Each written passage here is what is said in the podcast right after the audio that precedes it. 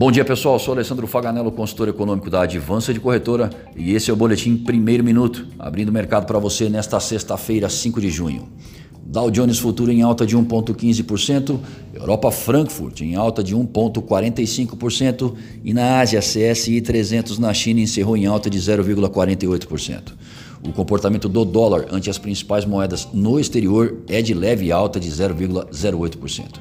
No Brasil, o IGPDI sobe 1,07% em maio, acumulando alta de 2,89% no ano. Nos Estados Unidos, olhos atentos para o relatório geral do mercado de trabalho americano, o payroll de maio, que sairá às 9h30 taxa de desemprego e renda salarial, entre outros, serão monitorados cuidadosamente. Às 16 horas, saem dados de crédito ao consumidor em abril.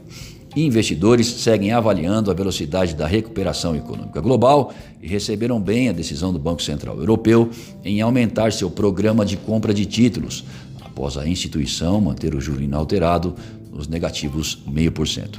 O petróleo, por sua vez, tem alta, com sinais de melhora na demanda por combustíveis e tentativa de acordo entre os produtores a fim de elevar cortes. Relatos também dão conta de que o governo americano pode lançar novos estímulos em breve, por volta de um trilhão de dólares. A conferir.